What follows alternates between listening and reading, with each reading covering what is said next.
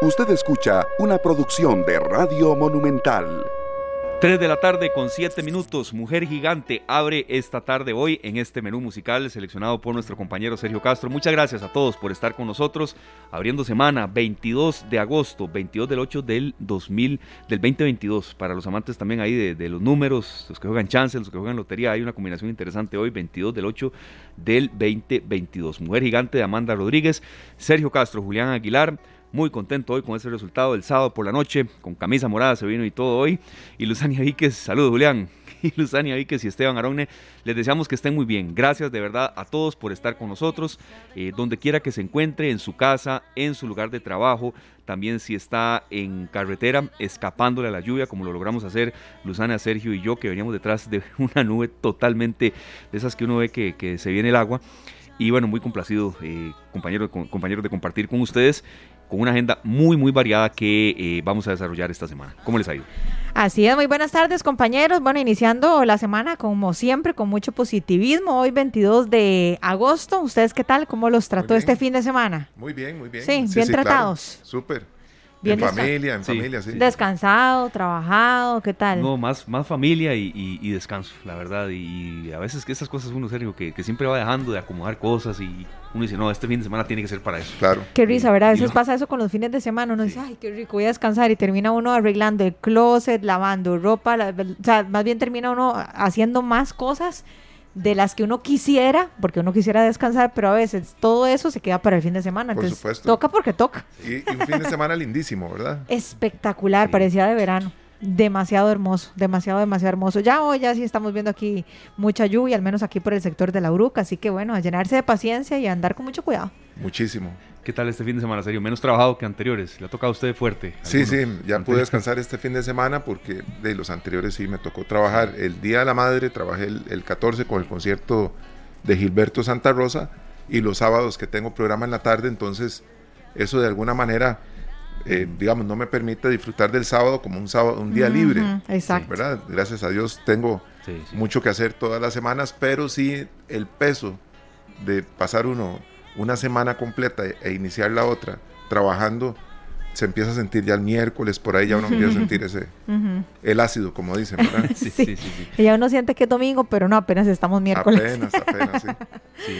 Amanda Rodríguez, Sergio, la recuerdo pocas veces en esta tarde. No, no, ha sonado bastante. Bastantes ah, eh, La versión de Pasión. Sí. Ah, sí, esa es la que hemos escuchado mucho, sí, por cierto. Ajá. Blues también.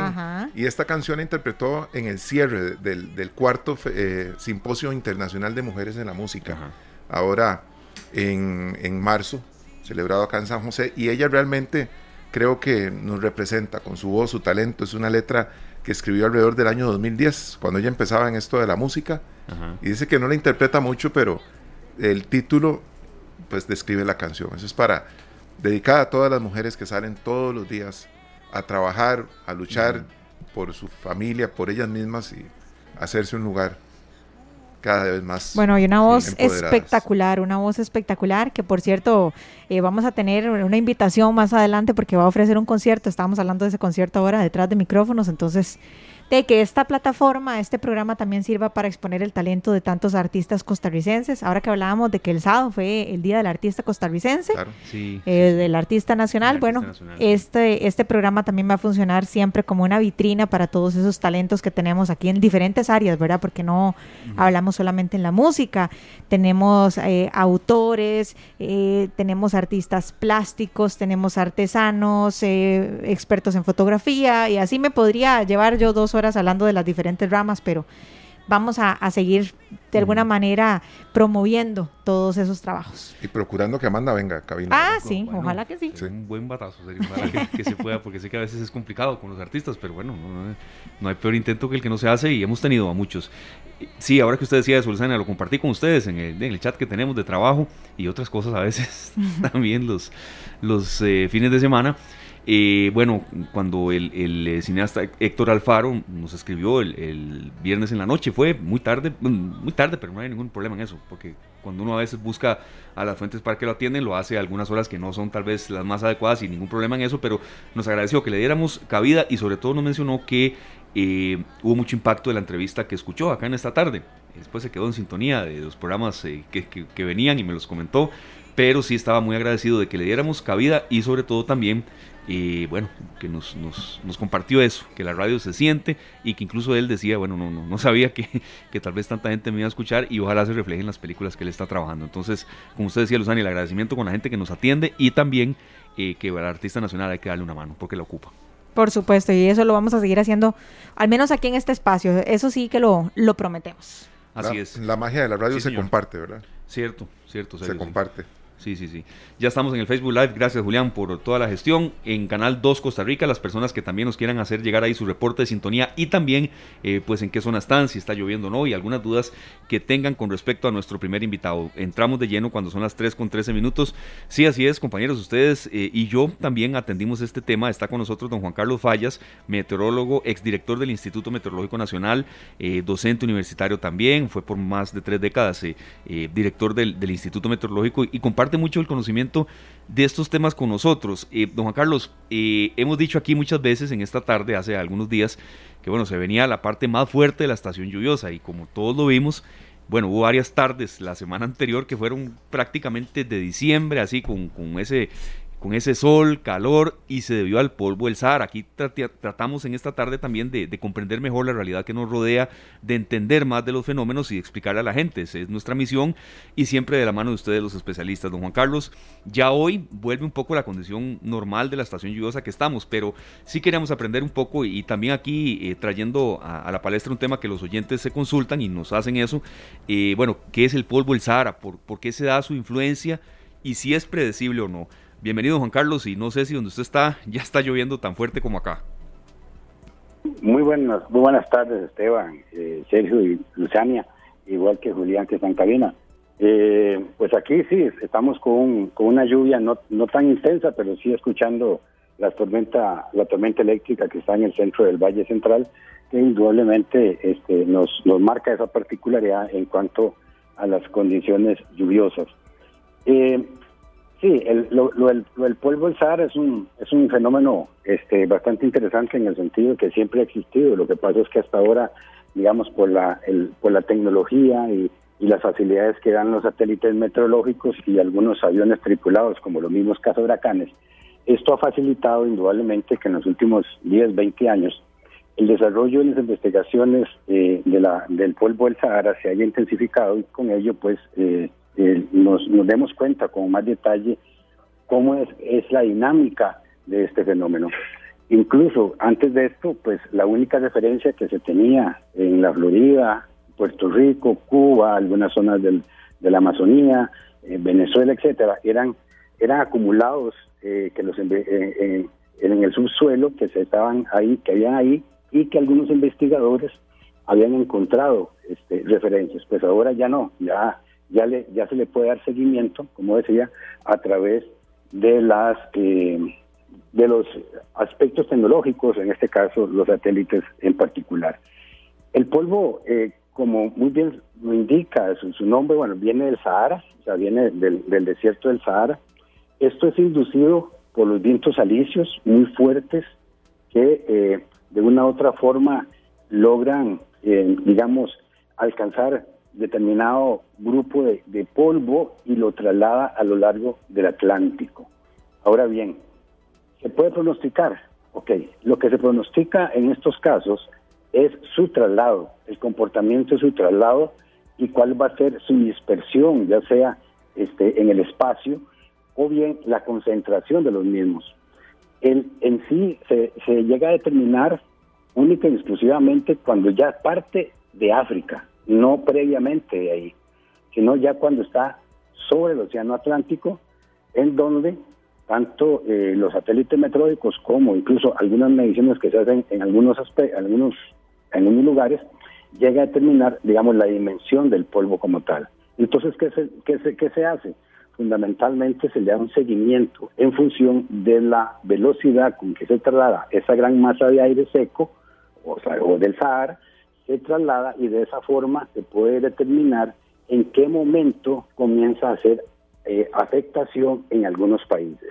En este sentido, pues indudablemente si tenemos un poco así en, nuestra imagen el mapa eh, del Atlántico, pues a lo largo del Océano Atlántico, pues no tendrá ningún efecto en ninguna población, Sin embargo, ya cuando entra cerca de las costas atlánticas norte de, eh, de Brasil, las Guyanas, Surinam, Antillas Menores, Puerto Rico, eh, ya entra al Mar Caribe como tal, entonces estamos hablando de Venezuela, Colombia, eh, Panamá, Costa Rica, Centroamérica en general, eh, Cuba, las islas, las Antillas Mayores, llega a Yucatán, donde en Yucatán, digamos, es una de las fuentes más significativas en cuanto a, la concentración, igual que en la Florida o el mismo Golfo de México. De tal forma que dependiendo, dependiendo de la, de la intensidad de esta nube de polvo, así es su extensión y también la concentración. Porque muchas veces puede salir este, este polvo del Sahara, pero con poca concentración. Entonces a veces se va disipando en el transcurso del viaje, pues es, largo, es un viaje bastante largo, ¿verdad? Entonces se puede llegar a disipar. Sin embargo, este, en algunos momentos eh, se mantiene como una, una capa un poco más eh, estable y eso pues logra trasladarse bastante extenso. Entonces, eh, retomando la, la, pregunta en particular del pronóstico, bueno, sí, sí se puede, sí se puede dar, digamos, un seguimiento en qué momento va a llegar a los países a partir del momento en que salga esa, esa acumulación de polvo de las costas africanas. Don Juan Carlos, ¿qué puede afectar externo a esta nube para que dure menos? O sea, porque podríamos, ustedes podrían prever que por la densidad y demás puede tardar una cantidad de días, pero ¿qué la puede afectar para que se debilite? Ok, en ese sentido se puede, se puede debilitar en el momento en que el viento disminuya su intensidad. ¿Ok? En el momento en que, en que disminuye la intensidad, entonces ya no logra trasladarse, o sea, se deposita o se precipita en las zonas del Océano Atlántico como tal. ¿Ok? O bien tengamos presente que este no solamente existe viento a nivel del mar, sino que a diferentes capas de la atmósfera hay también un registro, una, una, una secuencia de vientos. Entonces, si hay algún cambio significativo en esos vientos que están desde superficie hacia kilómetros y medio de altura, tiene alguna afectación, eso también podría llegar a afectar, digamos, eh, el, núcleo principal de esta de, este polvo que nos trae eh, el mismo viento. Ahora, sí, no, adelante. No, no, no, continúe, continúe, don Juan Carlos. Sí, eh, eh, en ese sentido, digamos, eh, lo que es importante rescatar acá es que, como muy bien ya se, incluso creo que hace hace más, hace más un año hemos también comentado sobre esto, esa masa, digamos, de, de aire de, del polvo del Sahara es muy seca. O sea, eso indudablemente minimiza el desarrollo de la nubosidad. Pues viene a, bajar un poco precisamente esa intensidad y más aún, en época de huracanes como en la que nos encontramos, indudablemente esto viene a disminuir, digamos, la generación de ciclones tropicales en la franja, digamos, inicial de, del océano Atlántico. Entonces, son, son elementos que desde el punto de vista eh, de otros fenómenos meteorológicos le atiende a, limitar la formación e intensificación de los ciclones en el Océano Atlántico. Qué interesante, qué interesante, don Juan Carlos. Estábamos hablando ahora detrás de micrófonos, entonces es por eso que uno siente más calor estos días, entonces, que hemos sentido casi que estamos de verano, es por eso, por lo que es una masa densa. Ok, Luciana, aquí, aquí hay otro elemento que tenemos que adicionar. En primer lugar, recordemos que en el hemisferio norte estamos en verano, o sea, estrictamente estamos en verano. Lo que tal vez haces mención es que hay sensación de estación seca. Ajá, correcto. Ajá, ajá. Ok, entonces, eso en primer lugar. En segundo, esta época, en esta época, los, la radiación solar está incidiendo casi que perpendicularmente en el, sobre el territorio nacional, sí. Como sucedió en marzo. Entonces, ese es un elemento que adiciona no solamente el hecho que estamos bajo las condiciones del polvo, sino que también tenemos una mayor incidencia de radiación y eso también nos genera un aumento de la temperatura. La sensación térmica en agosto, por lo general, no es tan fuerte como en marzo, porque tenemos nubosidad y por lo tanto la nubosidad nos, nos disipa un poco esa, esa condición de la radiación. Pero ahora, eh, digamos, adicionalmente a la existencia del polvo del Sahara, a la disminución de la formación de nubes, tenemos la incidencia de radiación solar mayor. Y eso también entonces nos da una sensación térmica mayor. Pero recordemos también que posiblemente la experiencia de la disminución de lluvias la estamos viviendo única y exclusivamente en el Valle Central. No así en el Pacífico. En el Pacífico sigue lloviendo. En el Pacífico Sur hemos tenido, se han reportado lluvias muy intensas, Pacífico Central también. este, recordemos que, que aquí estábamos muy bien, allá en Jacó se estaba inundando hasta la escuela. Entonces, no podemos generalizar, digamos, la disminución de lluvias que se está dando en el Valle Central con respecto al resto del país.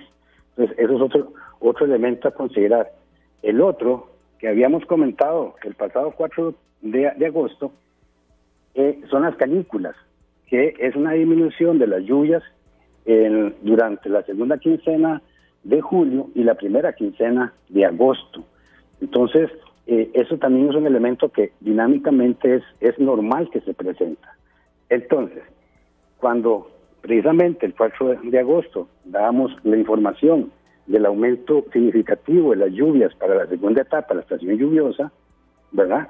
O sea, no es que en este momento el Mantórico dijo, ah, bueno, va a llover y no está lloviendo, no, está considerado dentro de la dinámica de estos tres meses, cuando se hizo ese pronóstico, estos eventos de disminución de lluvias. Así que no quedamos nunca mal con, con, nuestros, con nuestra audiencia en decirles, no guarden el paraguas, ¿verdad? Simplemente son, son periodos que se dan dentro, dentro de las mismas, dentro del mismo mes de agosto en particular.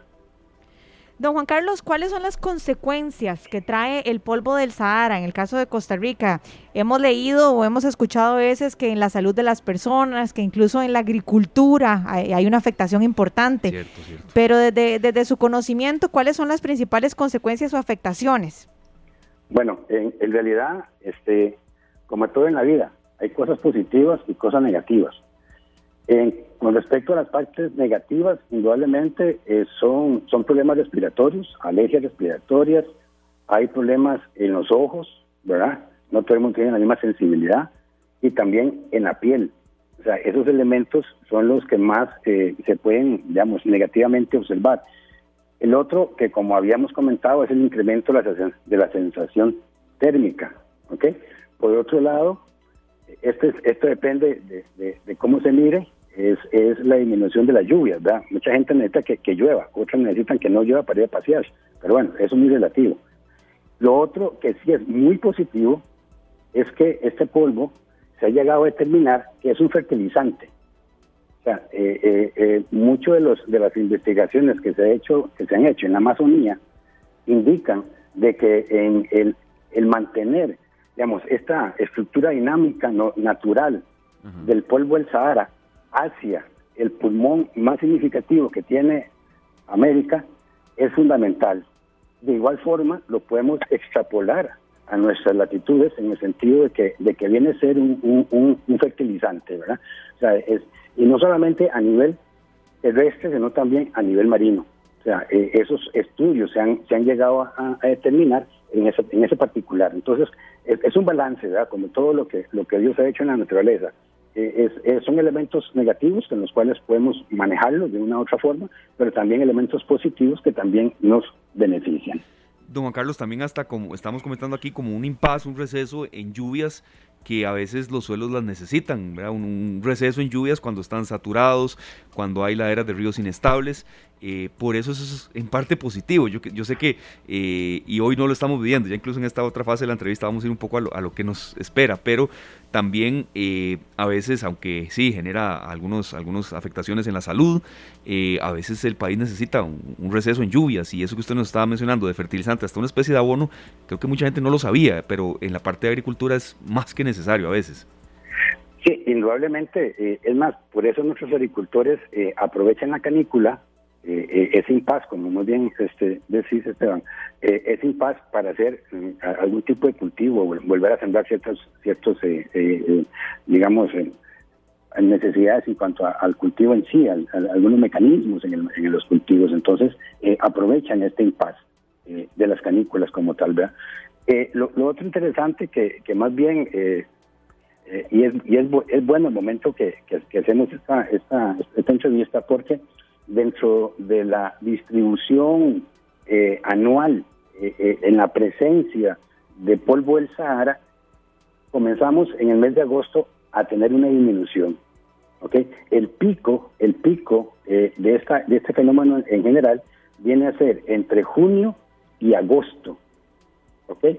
Y ya a partir de septiembre comienza a caerse. Entonces el, fenómeno poco a poco se nos va a ir, viendo, digamos, de, la, de, la, de las redes, este, poco a poco. No es que desaparece del todo, pero digamos que hemos ya alcanzado, este, en, entre julio y agosto, alcanzamos el tope eh, más significativo de esas incursiones de polvo del Sahara a América.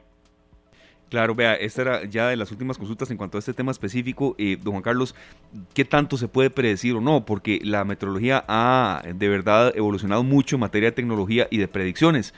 Y aquí doy fe de, cómo el Instituto Meteorológico Nacional, que sé que aunque usted ya no está ahí, a veces le pican los pies por estar ahí cuando, cuando hay eventos fuertes o, siempre está usted posteando cosas que vienen de ellos. Ya aquí de verdad el, sistema de pronósticos ha evolucionado mucho. No es incluso antes que se tomaba mucho en chota.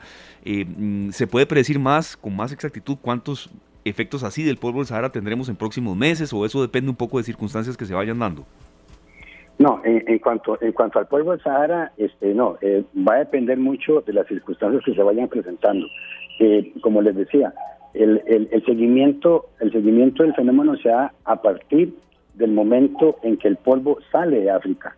A partir de ahí, entonces eh, todavía no veamos, hay, hay, hay mecanismos este, en ese sentido de darle seguimiento al fenómeno, pero tiene que, que, primero darse un, un inicio de tal en la zona continental africana, ¿verdad? Entonces eso va a depender de muchos elementos. Este, eh, y eso entonces, por eso, desde el punto de vista, eh, digamos, estadístico, ¿verdad? Desde el punto de vista estadístico se dice que ya vamos en, la, en, la, en el lado de la curva descendente, ¿verdad? en la presencia de este fenómeno que, que se inicia precisamente ya a partir de, de, agosto, este, ya septiembre comienza a decaer y así sucesivamente hasta llegar a diciembre, donde es, digamos, la parte más, más baja. ¿Verdad? Y eso va a depender mucho, digamos, de las circunstancias y, las condiciones del entorno que eh, envuelven a esta, a esta masa de, aire seco, en este caso en particular de polvo del Sahara. Don Juan Carlos, ¿y cómo, cómo podemos nosotros prepararnos para esta estación lluviosa, ya que ya nos llega para no irse hasta finales de año, ¿verdad? Sí, correcto, correcto. Este, Esteban, indudablemente, eh, como habíamos comentado este, a principios del presente mes, eh, las estimaciones que se está, dando el Instituto Meteorológico Nacional es de un 20% más de lluvias en la mayor parte de la vertiente del Pacífico y el Valle Central, incluso en la zona del Pacífico Sur, hasta un 30%. Eh, yo creo que indudablemente hay que mantener siempre un espíritu preventivo, eh, hay que siempre estar atento no solamente a los informes de, que emite el Instituto Meteorológico Nacional a través de diferentes redes y a través de los medios de comunicación, porque aquí hay un elemento importante, es el tiempo que se le da a la información meteorológica en los medios de comunicación. Eso es, digamos, lo que lo que nos puede salvar de una situación de emergencia. Muchas veces, eh, a veces, eh, yo sentía cuando estaba con mi director que muchas veces nos usaban como relleno y no como una información básica. eso no puede ser. le entiendo, le entiendo. Eh, claro, una información básica, pero eso ha, aumentado con el tiempo, gracias, gracias a Dios. Eh, sin embargo, eh, al instituto se le recuerda a veces únicamente cuando hay un desastre hidrometeorológico nada más. Entonces también son, son, elementos que, que, que, minimizan un poco la labor de la institución, pero que cuando aparece, indudablemente, pues el servicio y la información es indudable para manejar condiciones de prevención. En particular, con su respuesta, yo creo que es indudable, repito, mantener la información adecuada, estar a tanto de esa información e indudablemente acompañado de la información que suministra la Comisión Nacional de Emergencia, porque al fin y al cabo ellos son los que determinan una eh, van a, perdón, van a, determinar el nivel de alerta que el país debe de asumir. Recordemos que el instituto no lo hace, lo hace la Comisión de Emergencia este, a través de todos sus protocolos, ¿verdad? Y es una decisión propiamente de la CNE. Pero indudablemente la información del metódico siempre va a estar ahí.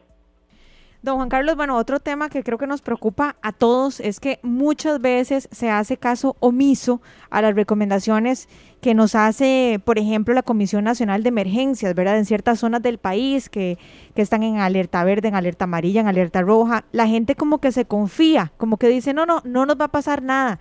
¿Cuál es el llamado que usted le hace también a toda esa población que piensa que no, que a mí no me va a pasar nada? Y lamentablemente a veces cuando vienen las lluvias, cuando viene eh, un tornado, cuando viene cualquier situación, entonces ahí sí tocan el hombro de los entes pertinentes para que les echen el hombro, ¿verdad? Para que les peguen el empujoncito, como decimos.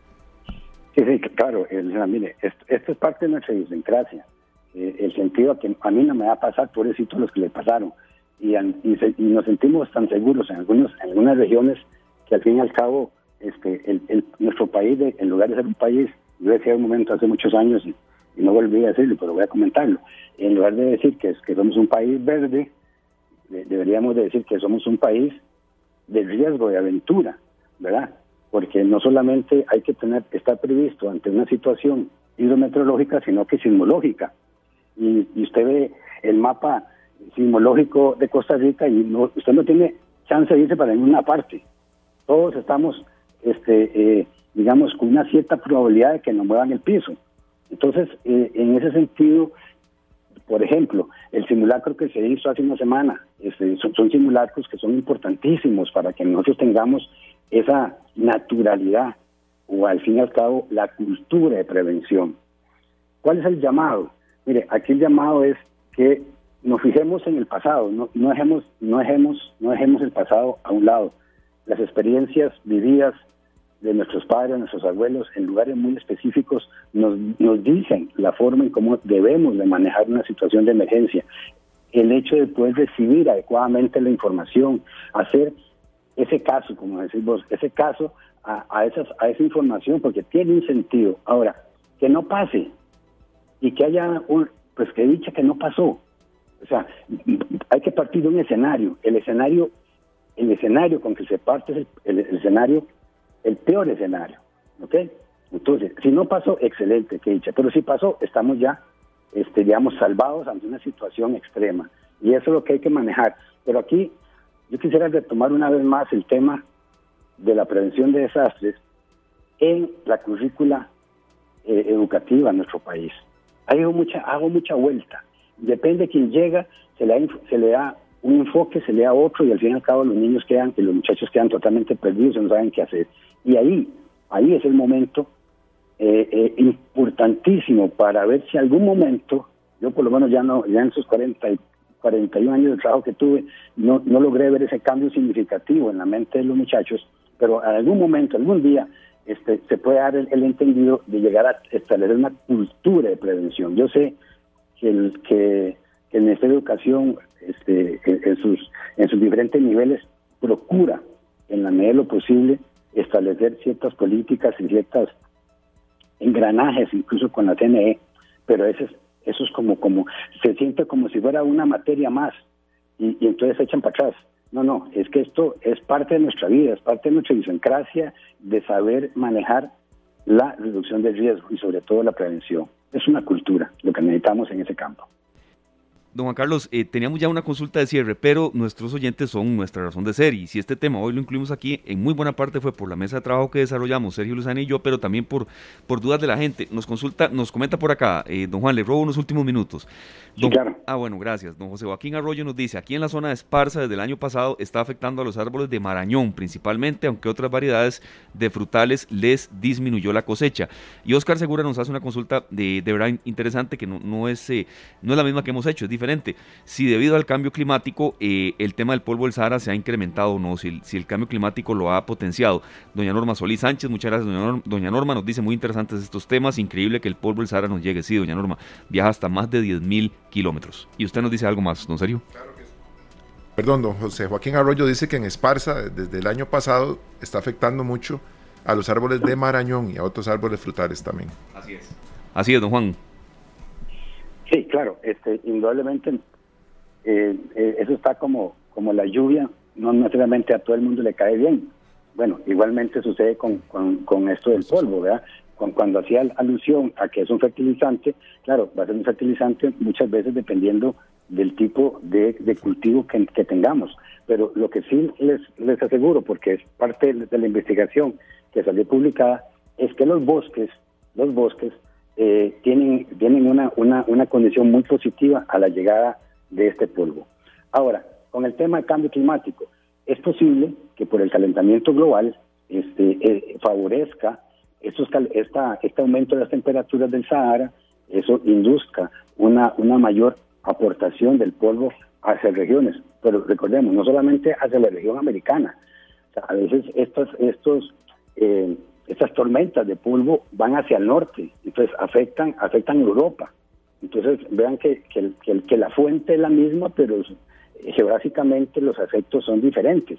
Y el elemento también es que eh, es posible que se haya que se haya dado esta condición que favorezca el cambio el calentamiento global verdad el calentamiento como tal el cambio climático es otro elemento pero el calentamiento global sí sí es parte precisamente de que podría aumentar esto ahora lo que sí es interesante es que a veces por falta de información de hace 50 años no sabemos qué tan frecuente era. Ahora con la tecnología sí lo sabemos. Entonces eh, hay que tener mucho cuidado verdad cuando hacemos alusión a que es producto del cambio climático, cuando tal vez en aquellos momentos no teníamos la información suficiente para comparar. Por eso es muy importante que todos los servicios meteorológicos, incluyendo por supuesto el nuestro, tengan registros de larga data para poder comparar. Y desgraciadamente lo que ha sucedido en los últimos años, que por problemas de presupuesto, eso se ha tenido que, cortar. Y entonces en un futuro no vamos a tener elementos significativos de comparación con el pasado. Entonces, eh, eh, es un elemento que es importante que lo tengamos presente en algún momento. Don Juan Carlos, bueno, ya para, para ir cerrando, entonces, ¿qué nos recomienda usted a todos? ¿Cuáles son los medios oficiales en los cuales podemos estar al tanto de todos estos acontecimientos? Porque es importante que nos informemos de fuentes confiables. Sí, sí, indudablemente. Mire, este, eh, por ley de la República, eh, ley 1888, es el Instituto Meteorológico Nacional, el ente oficial de la información meteorológica climática del país. ¿Ok? Más le sumamos la ley de la Comisión Nacional de Emergencia y esos son los dos elementos en los cuales son fundamentales para darle seguimiento a cualquier problema hidrometeorológico, en el caso del meteorológico, o bien de índole sísmico vulcanológico con la CNE, eh, o la red nacional, ¿verdad? O sea, son, son fuentes totalmente... Ahora, ¿qué es lo que pasa? Que con, que con la facilidad que hay en Internet, con la facilidad y el amor que mucha gente tiene por la meteorología, que se hacen meteorólogos aficionados, nos encontramos en las redes sociales una serie de aspectos interesantísimos en forma negativa, porque tratan de interpretar cosas que no, que no, que no tienen que ver nada, ¿verdad? O sea, ven una imagen y ya interpretan, cuando en realidad eso no, sucede. Y con el perdón de algunos colegas de ustedes, eso es lo que a veces vemos en, en, en los noticieros, cuando ponen una pantalla del famoso Windy, sí. y, y hay una, una errada interpretación de esa información. O sea, tratan de traducir la información del meteorológico en esa imagen que no tiene que no dice nada la imagen y entonces a veces eso, eso nos genera confusión entonces retomando la, la, y perdón con la pregunta de Luciania es las fuentes son el Instituto Meteorológico Nacional y la Comisión Nacional de Emergencia. A través de sus redes o llamándolos. Ahí el instituto está de 7 a 7 y, yo sé que los colegas como toda la vida están en la mayor disposición de eh, de atender las consultas que se tengan. Sí. No, no, hacemos mea culpa, eso que está diciendo Juan Carlos, aquí no, sé que aquí no, en, la emisora en la que estoy, en Noticias Monumental más particularmente, eh, sé que no, eh, porque estuve ahí, pero sé, sé, de lo que usted está hablando, don Juan Carlos, y cuando se deja un dato que es viejo y entonces induce error a una comunidad donde se le dice que va a llover y no llueve, o al revés. Entonces, sí, sí, entendemos que entendemos esa crítica y, es válido que la haga, eh, don Juan Carlos, con toda la experiencia que usted ha tenido en el, en el meteorológico. Esto, esto, esto no es un tema relleno para nada, es un tema esencial que pueda hasta cobrar vidas. Don Juan, muchas gracias, de verdad. Es correcto. No, no, con gusto, estamos para servirles y en la medida que pueda echar mi, granito de polvo el Sahara ahí para el conocimiento. estoy en la mayor disposición y también estoy pendiente de la invitación de tomar café ahí en la cabina, no, no se olvida. Ah, no, así me gusta, pide el café de Chelita, no se lo puede perder. Sí, porque yo, no canto, Ni, en karaoke, pero, pero, pero, pero con mucho gusto sí recibo el, cafecito. No, vea, Carlos, lo vamos a pactar eh, con algunos días de anticipación, nos comunicamos con usted para cuando ya la estación Lluvia esté en lo más fuerte, así septiembre, octubre, y, haya que de nuevo llamar cuentas a la gente, alcaldes, eh, eh, a la gente que tenga prevención, aquí lo invitamos, eh, don Juan, de verdad, por ahí de septiembre tal vez, un poquito más. Muy bien, yo, yo, yo me encargo de llevar el pancito. Ah, eso, esa es la actitud, ve que bien, don Juan Carlos, ya me antojé yo. Muy amable, don Juan Carlos, que tenga una linda tarde muchas gracias. muy amable y a cuidarse. Igualmente, gracias. A cuidarnos mucho, tiene razón. Don Juan Carlos Fallas, eh, eh, experto en meteorología, eh, meteorólogo de profesión, exdirector del Instituto Meteorológico Nacional, que nos ayuda a interpretar estos temas, a conocer más. De verdad, mucho aprendimos gracias a las personas que nos dejaron esa, esas, esas sugerencias, serio, más que sugerencias también, bueno, sugerencias de temas sí la semana anterior, pero hoy comentarios específicos. Las personas que nos hablaron de Esparza, otros con dudas específicas sobre el calentamiento global y su relación con el polvo del Sahara. A cuidarnos mucho, entonces, y sobre todo también a tener en cuenta que, que bueno, ha habido variantes en relación con el, con el tema del tiempo eh, y lo, lo, que se está presentando y la influencia o no del propio calentamiento global. Son paz, eh, pequeños eh, recesos en las lluvias, pero específicamente así a ciencia cierta uno no puede decir que será dentro de 22 días o dentro de 29 o, un lapso específico. Y serio, y Luzania, por cierto, nos, nos agrada mucho cuando hoy arrancamos el programa, bueno, agradeciendo a los artistas que confían en nosotros, ni lo, creo que ni lo habíamos terminado de decir y ya alguien se, se comunicó aquí en nuestras vías de contacto. Don Andrés Camacho Ramírez, de una una banda muy interesante que esperemos poder compartir su música acá, pero vamos a tener noticias porque vienen con un festival muy, muy bueno y vamos a compartir, por supuesto, la información y ojalá que él nos pueda acompañar también vía teléfono, ahí está en sintonía. Así será, un saludo para Andrés. claro, antes de irnos a la pausa, Lucy, ¿cómo este tipo de actividades que, nos mencionaba este, bueno, este oyente y también este artista están generando impacto? Porque uno ve eh, que, están a escenarios llenos y, y el el tico, evidentemente, pero el mundo necesitaba de nuevo volver a tener contacto con, escenarios, con, la gente, eh, con artistas y, ya no virtualmente, que uno veía un concierto virtualmente, así eran antes. Ay, sí, qué difícil, creo que nos costó mucho, mucho adaptarnos. Eh, hubo, yo siento que muchas cosas en las que de manera virtual se facilitó la vida. Pero, por ejemplo, en el campo musical yo digo que no hay nada como verlos ahí en vivo y a todo color.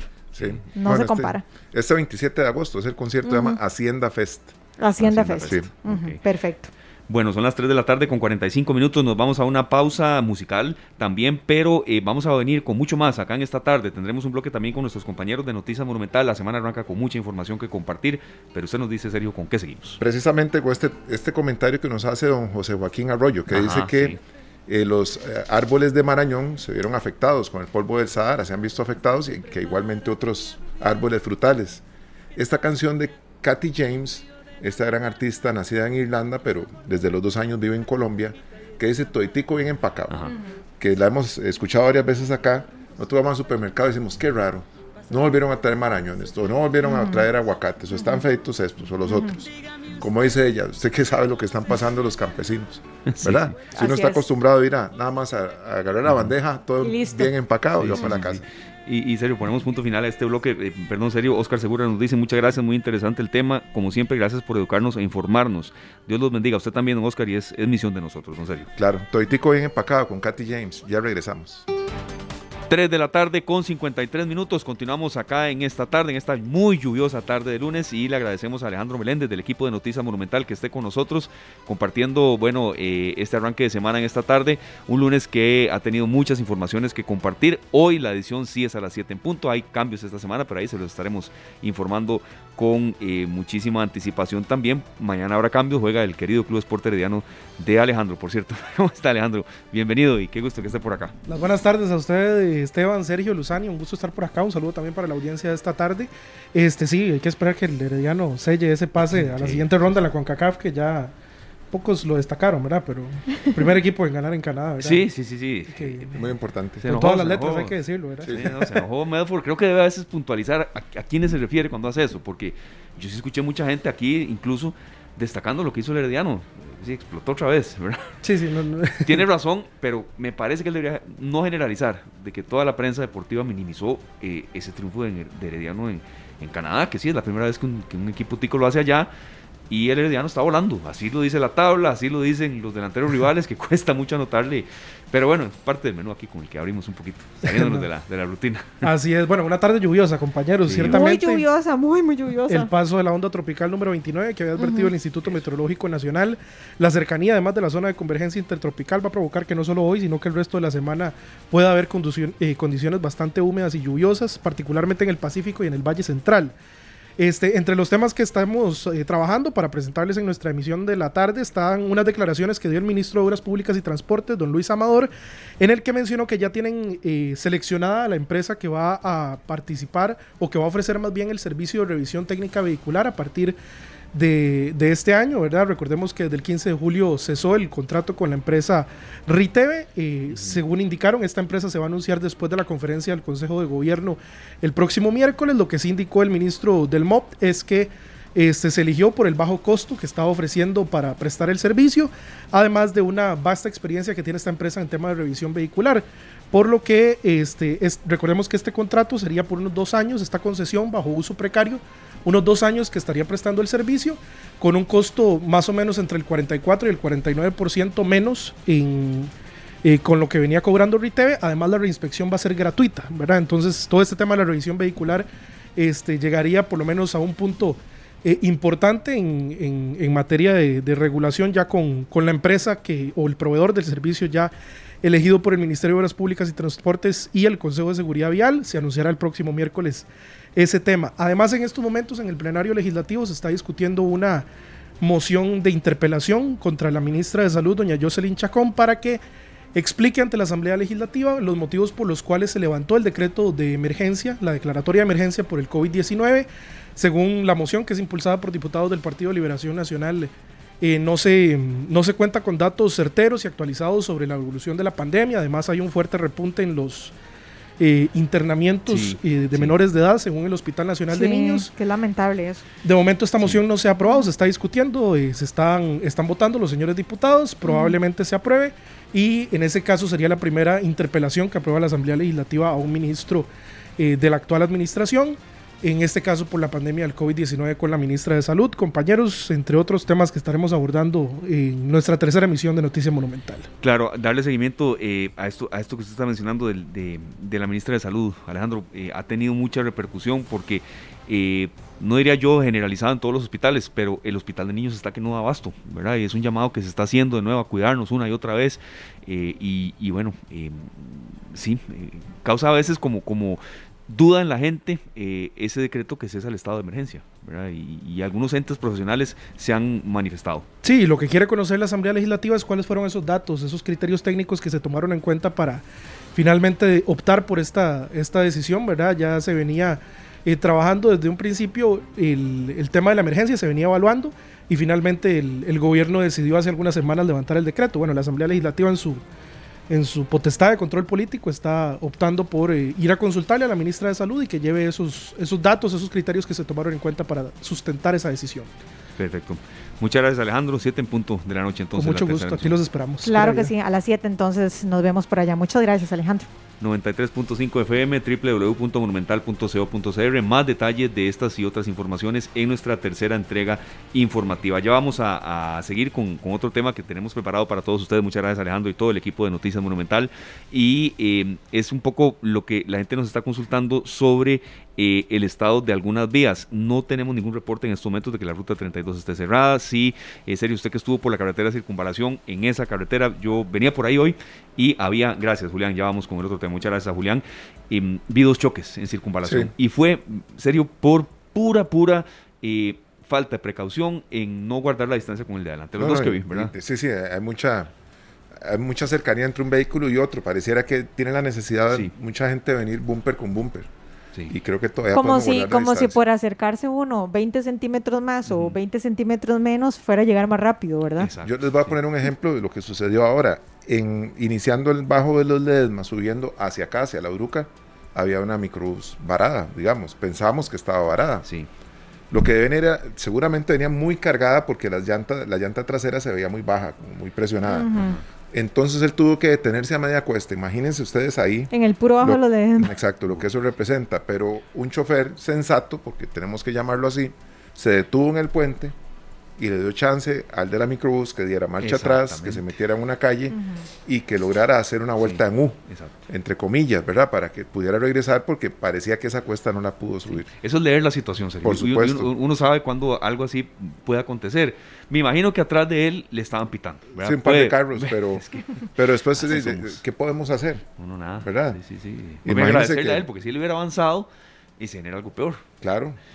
Paciencia, paciencia y prudencia. Creo que eso es otro tema que podemos refrescar en algunos días con otro especialista distinto, porque ahora sí las calles van a volver a ser un escenario de, congestiones vehiculares muy fuertes. El viernes anterior que no llovió, que era esa tarde de veraniega, eh, no había tanta congestión vehicular. Pero ahora me asomé un momentito aquí a la rotonda. No, no, está colapsado. Aquí, aquí hay aguacero cerrado en el sector de la Uruca. Y como ya nos dijo nuestro compañero Alejandro, se prevé que a lo largo de esta semana haya mucha lluvia, ¿verdad? Y nos decía ahora eh, don Juan Carlos también. Entonces, andar con mucha precaución y cuando hay lluvia, para nadie es un secreto que si uno salía no sé, para un destino X con media hora de anticipación, ahora hay que salir con 50 o minutos o con incluso una hora. Claro. Sí, y eso eh, más aún cuando ya se va acercando eh, jueves y viernes. Entonces eh, ahí estaremos muy pendientes. No hay reporte aquí, alguno de cierre de la ruta 32. En caso de que se presente, lo mencionaremos y recuerde actualizarse en la tercera emisión de Noticias Monumental en punto a las 7 de la noche después de Pelando el Ojo. Y bueno, nos vamos con don Oscar Castillo, presidente de la Cámara Costarricense del Libro. Le agradecemos muchísimo que esté con nosotros, don Oscar. Lo prometido deuda. Cada vez está más cercano ese 26 de agosto y sabemos del esfuerzo que ustedes han hecho para que vuelva una feria eh, del libro, la Feria Internacional del Libro, que no va a ser virtual. Y sé que el esfuerzo es grande para volver a eventos presenciales. Aquí lo hemos mencionado una y otra vez. Y bueno, ¿cómo están los preparativos? Hoy es 22, pero ya se va acercando ese 26 de agosto, que eh, precisamente eh, será el próximo jueves, el próximo viernes, perdón, ya la fecha de arranque. ¿Cómo les va yendo con todo ese esfuerzo que han hecho desde la Cámara Costarricense del Libro y también otras instituciones? don Oscar, bienvenido esta tarde. Muchas gracias, Esteban y colegas. Este, como usted dice, ya está ahí a la, a la parcita la inauguración de la feria. Eh, tanto nosotros en la Cámara del Libro como todos los expositores, en cada uno en su en sus empresas, en sus casas, los autores editores, eh, estamos, eh, yo creo que vale decir, estamos vueltos locos con los últimos preparativos, ¿verdad? porque por más que uno siempre trata de organizarse con mucho tiempo, a última hora empiezan a aparecer los los imponderables, pero pero estamos muy muy contentos, estamos eh, de verdad hay muchísimo entusiasmo tanto en nosotros los organizadores desde la cámara como nosotros los expositores, recuerden que tengo los dos sombreros, este y eh, el público. En el medio hay una cantidad enorme de escritores y escritoras que se han programado en actividades y que están también esperando que llegue el momento de, ir al, centro de convenciones, a sus actividades. Hay, por cierto, algunas escritoras, en este caso lo digo en, en femenino porque recuerdo a, a un par de mujeres que me han dicho que van a ir todos los santos días de la feria porque porque les hace tanta falta la feria presencial que quieren ir a disfrutar cada rincón, cada cosa, cada posibilidad. Y, bueno, la verdad es que, que, va a ser una gran fiesta, va a ser una gran festividad que se va a realizar alrededor, incluso no digamos de los libros, sino de las palabras, que es una forma, decía este eh, Irene Vallejo, escritora que, ha estado muy de moda en los últimos tiempos eh, por, por, un libro de historia del libro antiguo, eh, que decía que, que cuando el hombre, el ser humano descubrió la palabra, lo que descubrió fue usar el viento para entendernos, porque al final de cuentas las palabras son eso, son viento, pero no es un viento eh, como cualquier otro, es un viento que nos transfiere significados. Y esas palabras que son viento también son tinta y, se, y, están en las, en, las, en las millones de páginas que va a haber eh, a partir del viernes y hasta, hasta el 4 de septiembre en, en los libros que vamos a estar ofreciéndole a todo el público costarricense. Don Oscar, ¿y ven ustedes entre los libros que se van a presentar algún bestseller? ¿Tienen, tienen esa, esa esperanza con algunos libros que traen, que son novedades en la feria? Ah, es muy probable que va a haber un montón de bestsellers, porque normalmente los libros que tienen una venta más, más eh, profusa son las novedades. Y nosotros la última feria presencial la tuvimos en el 1900, 2019 y, y eso quiere decir que tenemos en este momento eh, tres años sin ferias presenciales. Entonces, para, para gran parte del público, los libros que se han publicado después de mayo del 19, que fue cuando se hizo la última feria presencial, a hoy, todas son novedades, pero todas y todos los expositores normalmente armamos nuestra estrategia de la feria con las novedades. Las novedades son el, puntal fundamental para ofrecerle al público este, cosas atractivas, ¿verdad? Dentro de esas seguramente algunas van a tener mucho éxito, éxito de circulación o éxito de ventas y otras menos, pero, pero entre esas que son tantas, eh, de fijo que vamos a tener varias que van a ser que van a ser eh, bestsellers. Don Oscar, estábamos viendo por acá que este año eh, la institución dedicada es el Museo de los Niños. ¿Por qué se escogió el Museo de los Niños? Cuéntenos. Eh, podría contarles toda la anécdota de cómo nació la cosa, pero como yo sé que el tiempo en, en, radio este, es escaso y muy valioso. No, no, pero dele, dele. Adelante.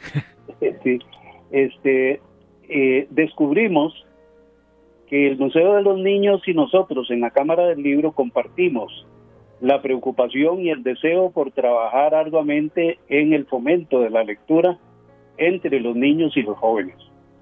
Y al descubrir eso, vimos que teníamos eh, áreas de acción conjunta que empezó, empezaron a funcionar desde hace varios meses cuando el museo cumplió 28 años de haberse fundado y realizaron una feria del libro en las instalaciones del Museo de los Niños, en la cual la Cámara operó con la convocatoria y un poco con la organización. A partir de ahí fue que el, descubrimiento de nuestros intereses comunes hicieron que eh, nos planteáramos dos cosas para la feria del libro, para esta feria.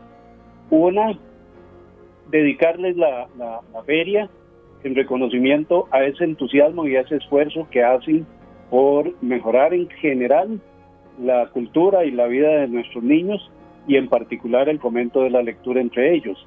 Y este dos acordamos que ellos se, están haciendo cargo de el área infantil de una un salón de 62 metros cuadrados en el recinto ferial en donde van a tener visitas escolares organizadas eh, por ellos y una serie de actividades que además se van a realizar en días que no están las visitas escolares para los, los niños que lleguen en familia.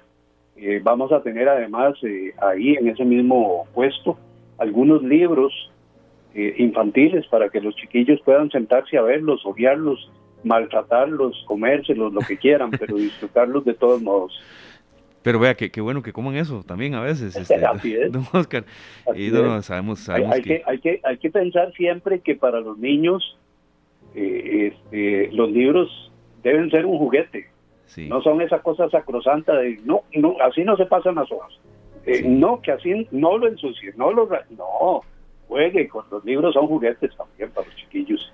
No, no, claro, le entendemos, don Oscar, ya si a los 14, 15 años siguen en eso ya y la historia cambia. Don Oscar, vea, nos, nos dice por acá Fabricio Valen Martín, gracias don Fabricio. Bueno, primero que está lloviendo mucho, muchachos, cuidado con las motos, sí, y con todo tipo de vehículos, pero tiene razón don Fabricio. Pero aquí nos dice, ocupa un libro, El Rey de Polonia de Elena Poniatowska, nos dice Fabricio Valen Martín, uno de nuestros seguidores en Facebook Live. Vaya, don Fabricio, a la Feria del Libro.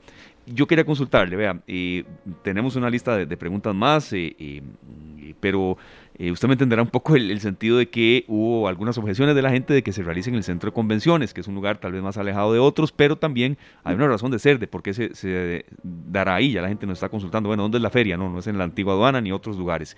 Es en el centro de convenciones de Costa Rica. ¿Por qué ahí, don Oscar? Y también qué facilidades a la gente de traslado, que ya hemos visto aquí en el sitio web de ustedes que eh, habrá servicio de bus y demás, pero ¿por qué ahí y qué facilidades habrá? Este, el centro de convenciones queda más lejos para quienes vivimos en el este, pero queda más cerca para quienes viven en el oeste. La antigua aduana, donde tradicionalmente se hacía la feria, quedaba muy cerca para quienes vivimos en el este, pero más alejado para quienes viven en el oeste. De manera que eh, hay que tener ahí un, poquito de, comprensión de que, de que ese, esa objeción, porque se fue muy lejos, no es válida puesto que se fue muy lejos para unos y se acercó para otros. Pero de todos modos, ni siquiera es tan lejos, son solo 10 kilómetros desde el Parque Central. Y, y las razones por las que nos fuimos ahí eh, son, son muchas. Eh, para empezar, este año teníamos cambio de gobierno. El recinto ferial antiguo, la antigua aduana, es del Ministerio de Cultura, de manera que nosotros no podíamos decidir sobre su uso con tiempo suficiente. Una feria del libro debe organizarse con muchísimo tiempo de anticipación. De hecho, ya estamos eh, viendo los temas de la feria del 2023 e incluso ah, estamos considerando algunas cosas para el 2024. Con el cambio de gobierno nosotros no podíamos eh, tener seguridad del, uso del recinto antigua aduana, sino posiblemente hasta mayo o junio, de manera que íbamos a tener que improvisar una feria este, eso si teníamos la posibilidad de usar el recinto. Pero además, eh, la pandemia cambió muchas cosas y una de ellas son las condiciones sanitarias en las que se deben realizar este tipo de eventos. En la aduana, eh, los pasillos que se hacían medían menos de tres metros y eso no es para nada recomendable ni creo que nos lo hubieran este, autorizado las autoridades de, salud pública. En, la, en el centro de convenciones los pasillos van a ser de 4 metros de ancho. Además, la ventilación en la aduana, y, esto no es que yo desprecie a la aduana, o sea, la aduana es un lugar bellísimo y un lugar que le dio vida a la Feria del Libro durante muchísimo tiempo. No todas las ferias internacionales de Costa Rica se hicieron ahí, pero la mayoría se hicieron ahí y por supuesto que está eh, este, es parte de la historia de esta feria y, es parte de, la historia incluso sentimental de esta feria.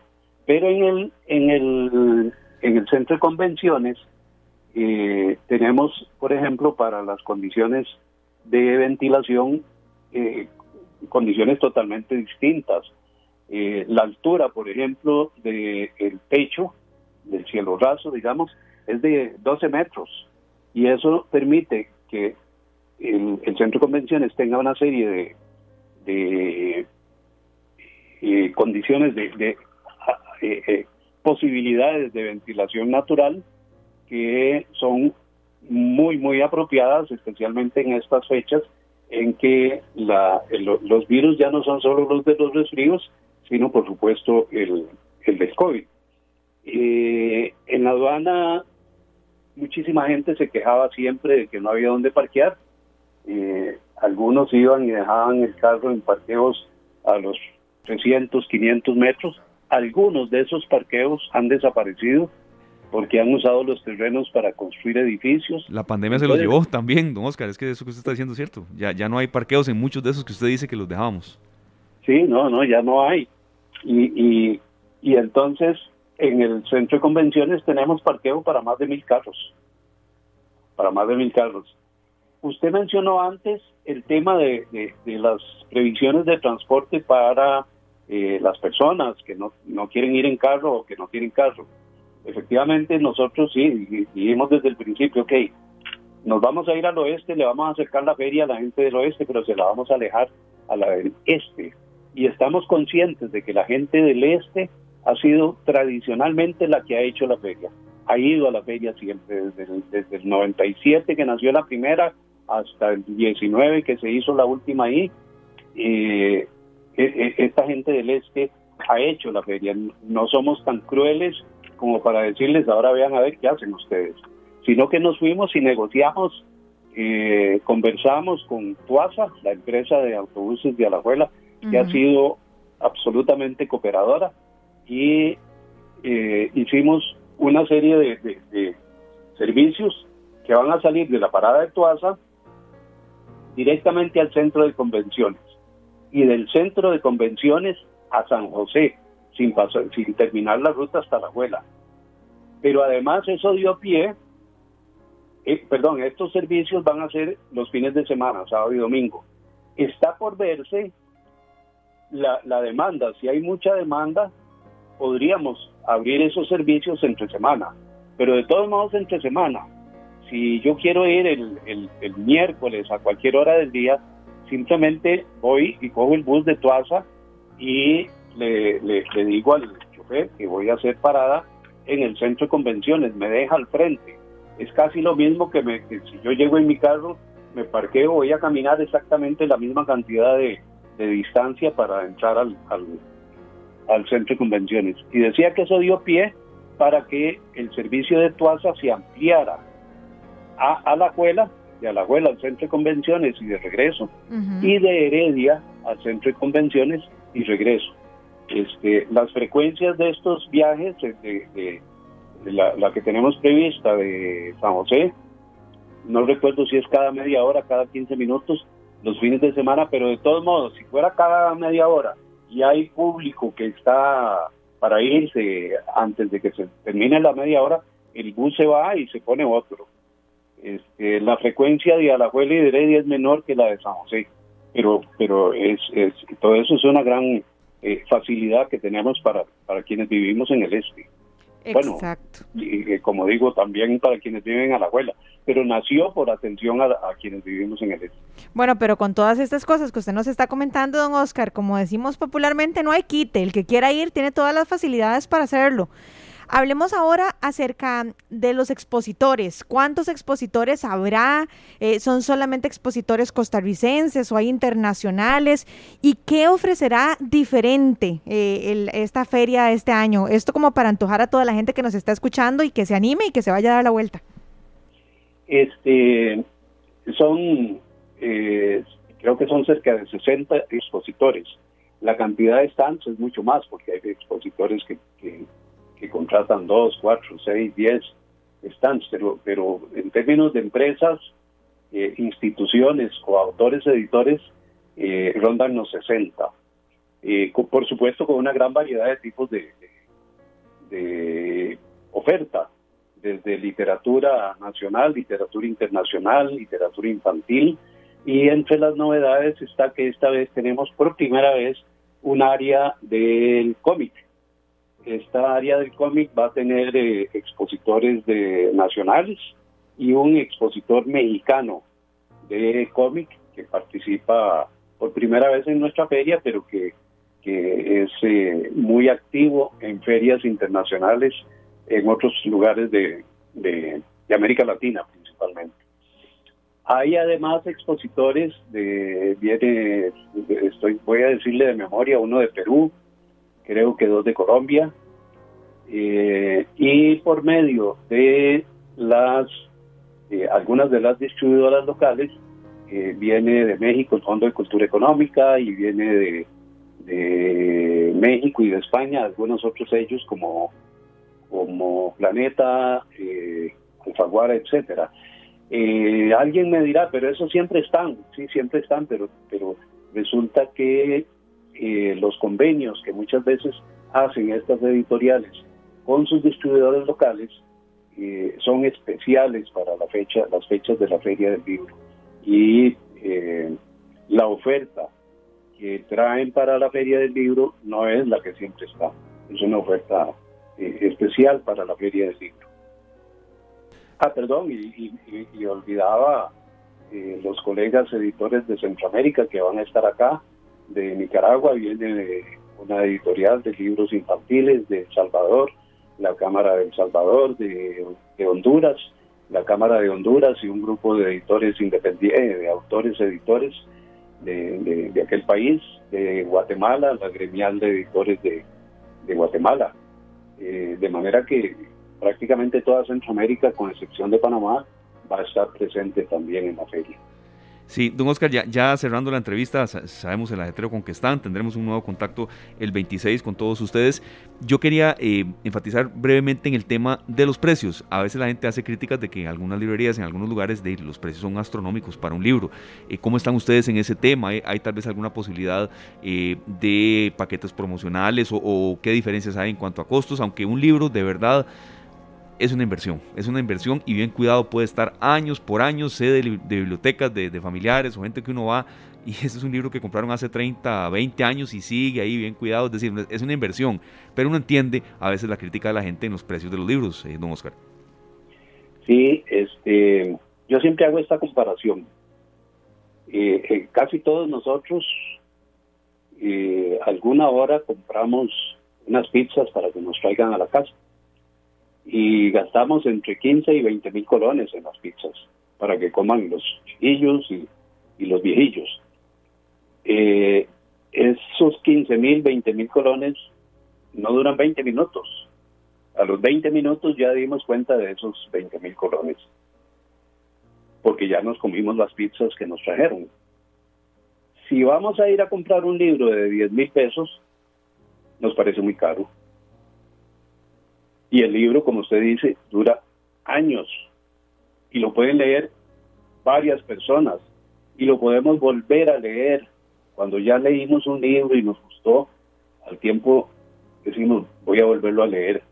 Decía un escritor eh, español que una de las ventajas que él tenía era que tenía muy mala memoria.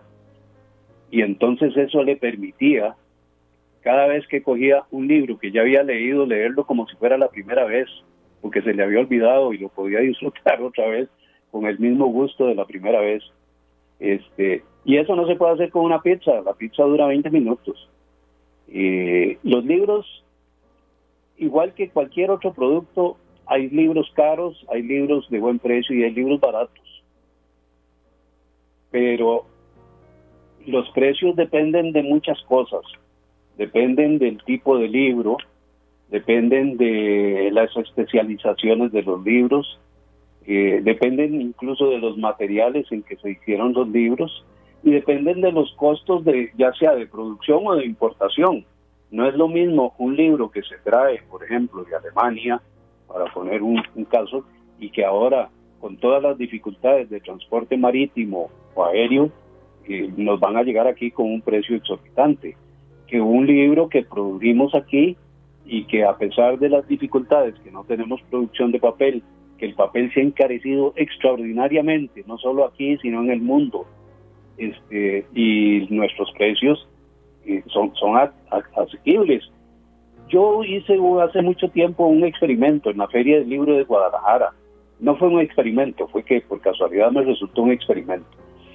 Estaban de moda los libros de Harry Potter y entonces acababa de salir una de las últimas ediciones y la compré allá feliz de la vida porque venía con la novedad para mi hijo menor.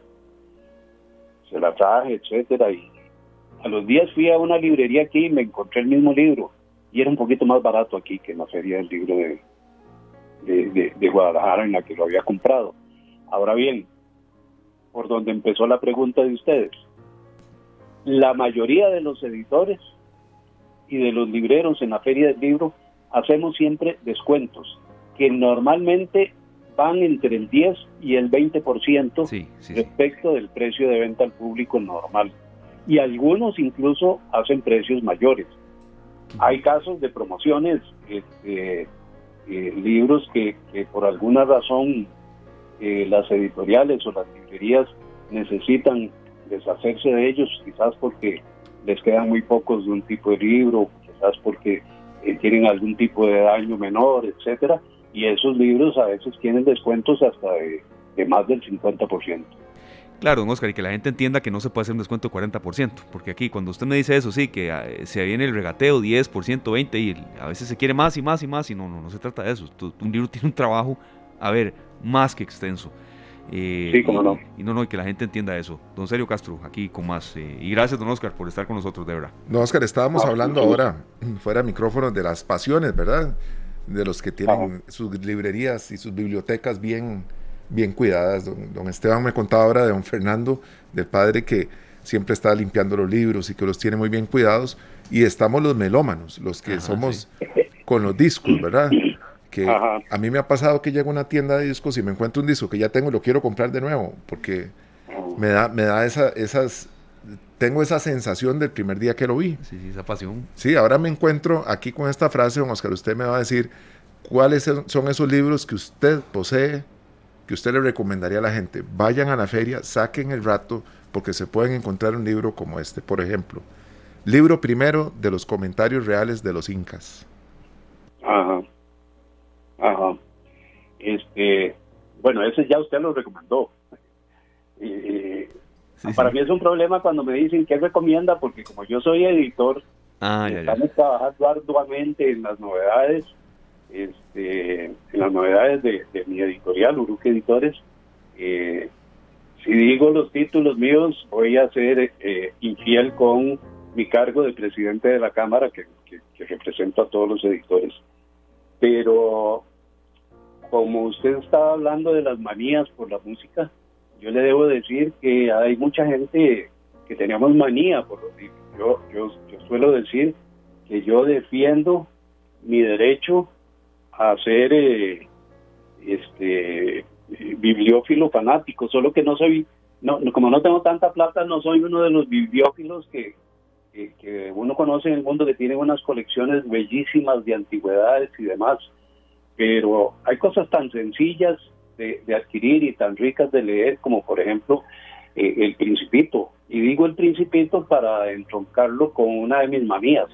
Yo tengo una colección como de 60 títulos, 60 ediciones distintas del Principito en distintos idiomas. Este, que nació, esa, esa colección nació hace, no me acuerdo cuántos años, la primera vez que fui a la feria de Frankfurt, y estábamos varios editores eh, independientes y pequeños de Asia, África y, América Latina, no me acuerdo si había Oceanía, y una muchacha de Asia que habíamos hecho muy linda amistad, cuando nos estábamos despidiendo, me regaló un ejemplar del Principito en Camboya, en camboyano, quiero decir. Ella era de Camboya. Y me encantó tanto el gesto de ella que dije yo, este es mi primer libro de una colección que voy a hacer. Y efectivamente, ahí cada vez que salgo del país busco alguna, alguna edición. Desde aquí he comprado algunas ediciones extranjeras. Ese es un libro que, que, es fabuloso de leer. Pero también hay, fíjese que eh, aquí de la literatura costarricense hay cada vez más escritores y escritoras que se han atrevido a escribir con grandes criterios de calidad y que son libros que si no han trascendido nuestras fronteras es porque eh, el, mundo está lleno de libros y el mundo está lleno de libros muy buenos y hay que salir a competir con nuestros libros, con nuestros escritores desconocidos en otros países, con libros de tan, de tan buena calidad con escritores muy conocidos en los otros países. Pues no, es fácil, es difícil, ¿verdad? Que, que, que, proyectar los libros, pero a nivel nacional, vean, sinceramente hay unas, unas, unos escritores y escritoras que están haciendo cosas maravillosas. Yo invito, no voy a decir nombres de autores porque voy, seguramente estaría diciendo eh, casi solo los autores de, de Editores, pero sí, pero sí les invito a que vayan y visiten las editoriales nacionales, la editorial Costa Rica, eh, La Jirafa y yo en literatura infantil, este por supuesto Uruque Editores, eh, los autores editores que tienen libros propios, porque ahí se van a encontrar joyas bellísimas. Y, y no se van a arrepentir de cualquier inversión que hagan en libros, nadie se va a arrepentir, a menos a menos, por supuesto, que compre a regañadientes y después ni siquiera lo lea. Entonces ahí sí, eh, inversión echada al, al, basurero. Le entiendo. O, o quizá no al basurero, don Oscar, porque tal vez otra gente que lo vea en una casa diga, no, no, esto me gusta. No, no, pero entendemos el mensaje. Don Oscar, vea, muchas gracias. Del viernes 26 al domingo 4 estaremos con otro contacto la semana que viene, a ver cómo les va yendo con otro, con otro representante tal vez de la Cámara también. Y mucha suerte. Eh, me dice don Mariano Rodríguez acá, uno de nuestros seguidores en Facebook Live, ya para terminar, don Oscar, de verdad, gracias por estos minutos. Ojalá promocionen bastante esos servicios adicionales de transporte eh, para que la gente pueda llegar, eh, nos dicen por acá. Entonces, sí, a promocionarlo mucho y a, y a recordarle a la gente de esa manera que también estará de ir al centro de convenciones. Correcto. sí, eso, todos esos horarios y demás están en, en las redes sociales y estamos tratando de empujarlos todo lo que se pueda para que nadie diga no me di cuenta. ¿Cómo los encontramos en las redes sociales, don Oscar? Este, pueden encontrarnos como Cámara del Libro, Cámara Costarricense del Libro, Feria Internacional del Libro en Costa Rica, en las redes sociales, en la página web eh, filcr.com Perfecto. Eh, y, la Cámara del Libro, que no me acuerdo cómo es la página. Bueno, pero ahí ustedes ponen Cámara Costarricense del Libro y entonces ahí, ya van a entrar directo. Perfecto, está bien. Bueno, don Oscar, muchísimas gracias. De verdad le agradecemos muchísimo. Muy amable. y, nos vemos próximamente allá en, el centro de convenciones. Claro que sí. No, en serio que sí. Por allá nos veremos. Por Pienso ir o este sábado o el domingo. A ver qué me encuentro ahí y a ver qué me llevo de Isabel Allende, por cierto. Pero eh, para Gustos, para gustos eh, está también la variedad, para la variedad está el gusto, para el gusto está una gran cantidad de variedad también y sé que, que habrá por ahí. Don Oscar, muchas gracias, suerte.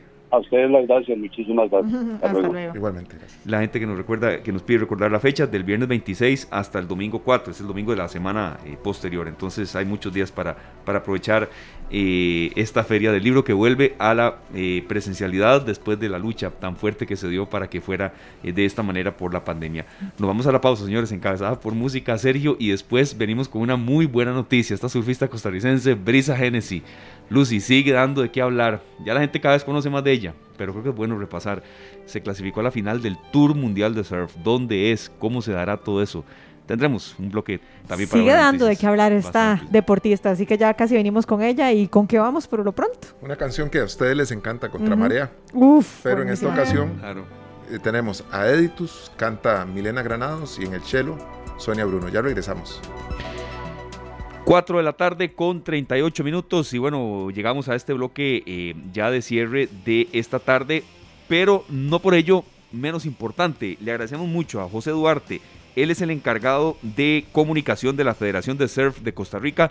Muchas gracias a Julián por el contacto y también por bueno, la musicalización Brisa Genesis, cerca del título mundial de surf, sigue dándole orgullo a Costa Rica, esta surfista costarricense que pasa poco en Costa Rica, la verdad, eh, y cuesta conversar con ella, lo sabemos, pero eh, no por eso no hay que darle cabida a deportes que no son el fútbol y que aquí en esta tarde pues siempre buscamos hacer ese intento.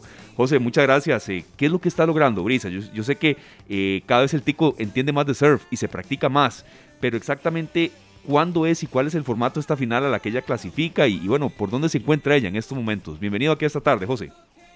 Buenas, saludos a todos, muchísimas gracias ahí por, por el espacio y, y, bueno, aquí claro, a la orden para, para cuando gusten, para hablar de un deporte tan bonito y que tantas alegrías le ha traído a, a nuestro país.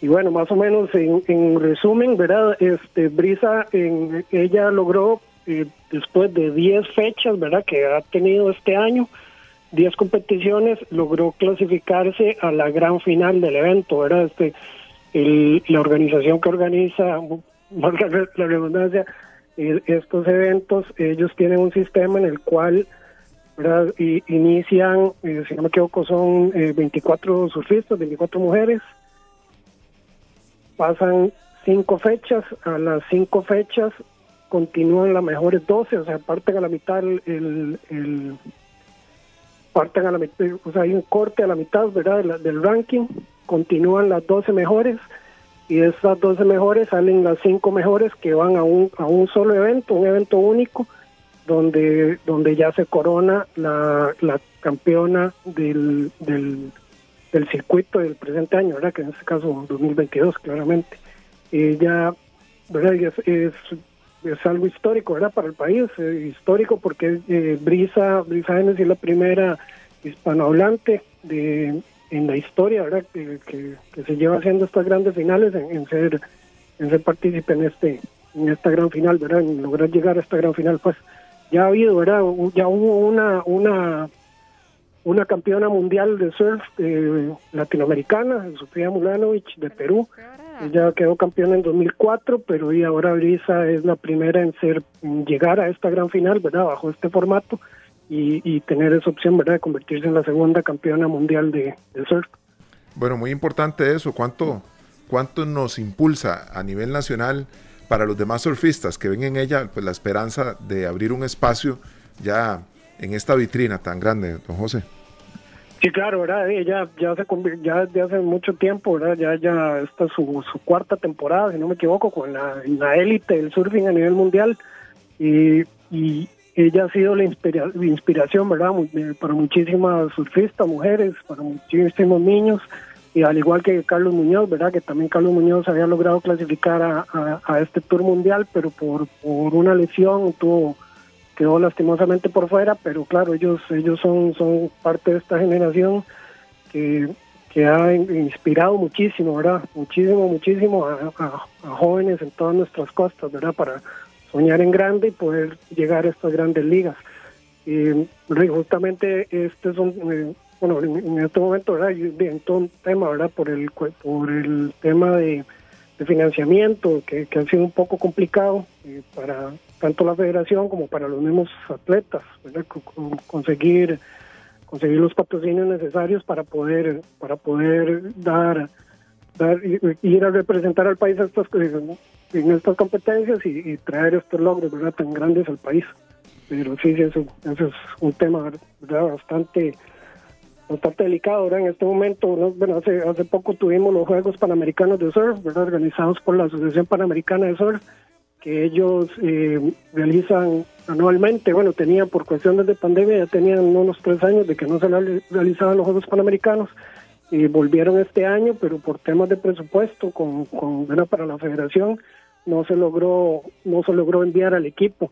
Los atletas eh, tuvieron que por sus medios buscar eh, buscar los fondos para poder viajar a Panamá. El evento era en Panamá, pero sí no, no se logró no se logró conseguir los fondos y, y los atletas tuvieron que buscar por sus propios medios, ¿verdad? Hicieron donaciones, hicieron ventas, me parece.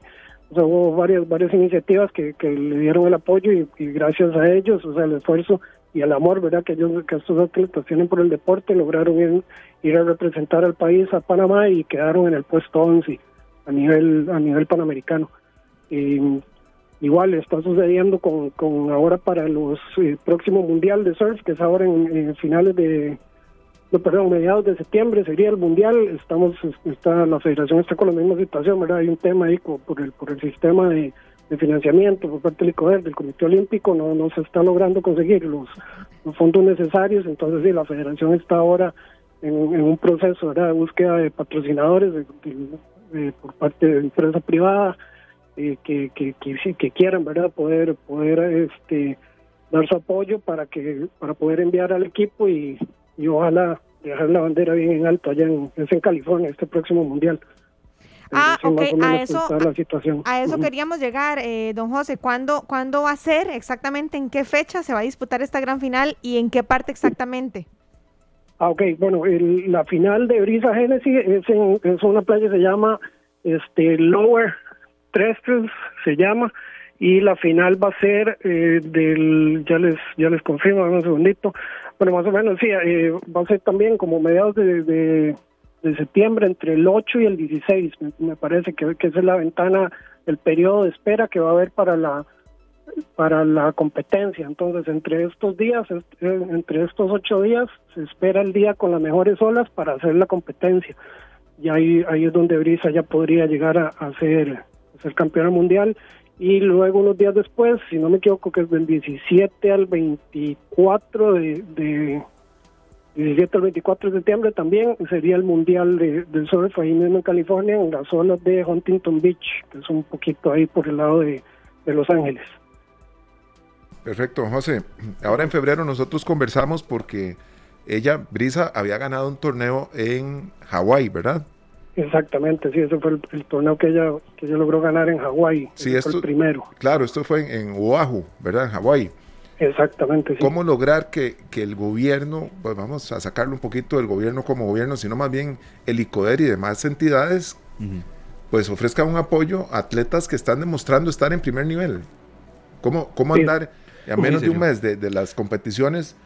Buscando los patrocinios. Sí, sí, entiendo, que, no van a no van solamente a participar, no, no, a competir y a lograr de esto, estar casi en la élite. Ha sido por muchos años que tenemos surfistas que están poniendo la bandera de Costa Rica muy en alto y vemos en Brisa a una gran atleta que ha logrado ganar competencias de alto nivel, de primer nivel.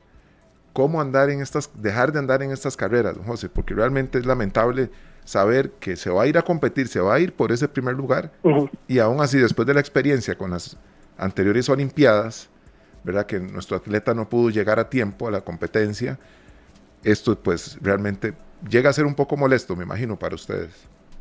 Claro, bueno, principalmente pensando en los atletas, ¿verdad?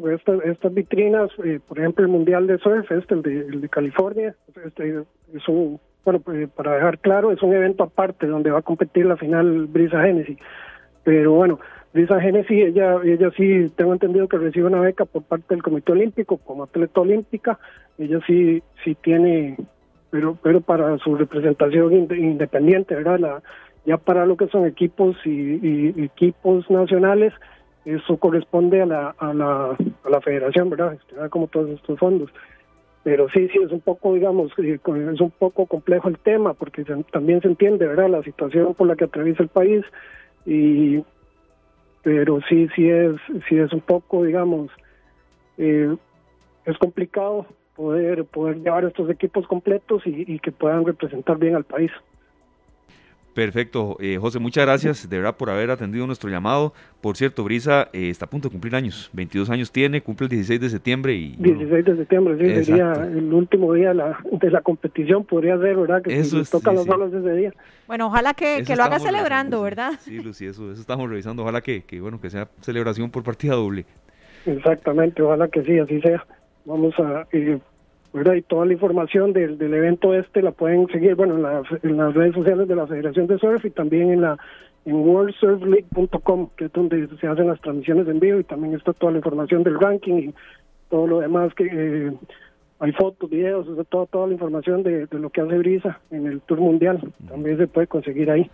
Le haremos seguimiento. José Duarte, encargado de comunicación de la Federación de Surf de Costa Rica. Gracias, José. Buenas olas. Digo, buenas tardes. Usted me entiende. buenas tardes. Muchísimas gracias. Hasta luego. gracias. De, verdad es un, es un gusto. Siempre José atiende nuestro llamado y, y, bueno, hemos visto algunas imágenes de él también en plena tabla surf. Sabe de lo que habla. Un conocedor, ah, completamente. Y, ojalá que le vaya muy bien a Brisa. Ojalá, hay que apoyarla muchísimo. De verdad que ha dejado el nombre de Costa Rica muy en alto hasta el momento y esperemos que ahora, eh, del, 10, del 8 al 16 de septiembre pues no sea la excepción. Sí, Ojalá. aclaro que yo del buggy no pasé, ¿verdad? Pero eh, yo creo que ninguno de nosotros tres, ¿verdad?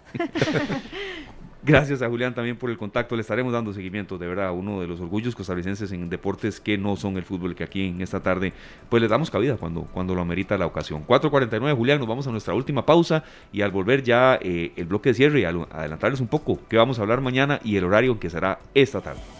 4 con 51 minutos, nos retiramos. Gracias a todos, de verdad, por sus mensajes, por su retroalimentación, por su generación también de ideas para trabajar aquí en conjunto en esta tarde para que usted eh, tome mejores decisiones, eh, sea una persona mejor informada, conozca más de la realidad nacional e internacional. Y nos vamos, mañana vamos de una y media a 3 de la tarde debido a compromisos eh, deportivos, a transmisiones y bueno, ojalá que el, el Club Sport Herediano saque su clasificación ante este equipo de Canadá. Ese será el menú de mañana y esta semana habrá algunos cambios ahí que estaremos avisando oportunamente pero mañana vamos de una y media a tres con un tema inactual. Tendremos varios, pero el principal será para que usted vaya listando su eh, lapicero, preguntas, también eh, nos haga llegar sus inquietudes. Eh, el trastorno del sueño llegó en muy buena parte para quedarse al costarricense. Bueno, en general ha sido un problema que se ha potenciado en la pandemia. Luzana, en serio, al tico le está costando mucho dormir, conciliar el sueño bien. ¿Por qué se da esto? Y también, ¿qué le pasa a uno de si no duerme bien por lo menos unas cinco horas? Vamos a tener varios especialistas. Sí, de hecho que hay personas que tienen sueño y aún teniendo sueño no pueden conciliarlo, que es todavía eh, más grave. Entonces, bueno, vamos a abordar este tema que yo creo que nos está afectando a, muchísimos costarricenses. Bueno, pendientes, ¿verdad? Mañana de 1 y 30 a 3 de la tarde. De 1 y 30 a 3, serio, sí nos podemos ir perfectamente con canción, estamos súper bien de tiempo, ya viene pelando el ojo, pero vea, a veces uno cuando, cuando duerme bien no solo funciona mejor, sino que es mucho más productivo, claro. mucho más, uno lo nota. Entonces, bueno, ahí tendremos varios especialistas que nos van a ayudar en eso mañana. Por supuesto, así será. Y gracias a todos ustedes por habernos acompañado. ¿Y con qué nos quedamos, compañeros? Max Goldenberg, desde Guanacaste, nos llega esta canción, Mi Tierra, letra de Luis Salzawan. Feliz tarde, gracias. Que la pasen bien, hasta mañana. Este programa fue una producción de Radio Monumental.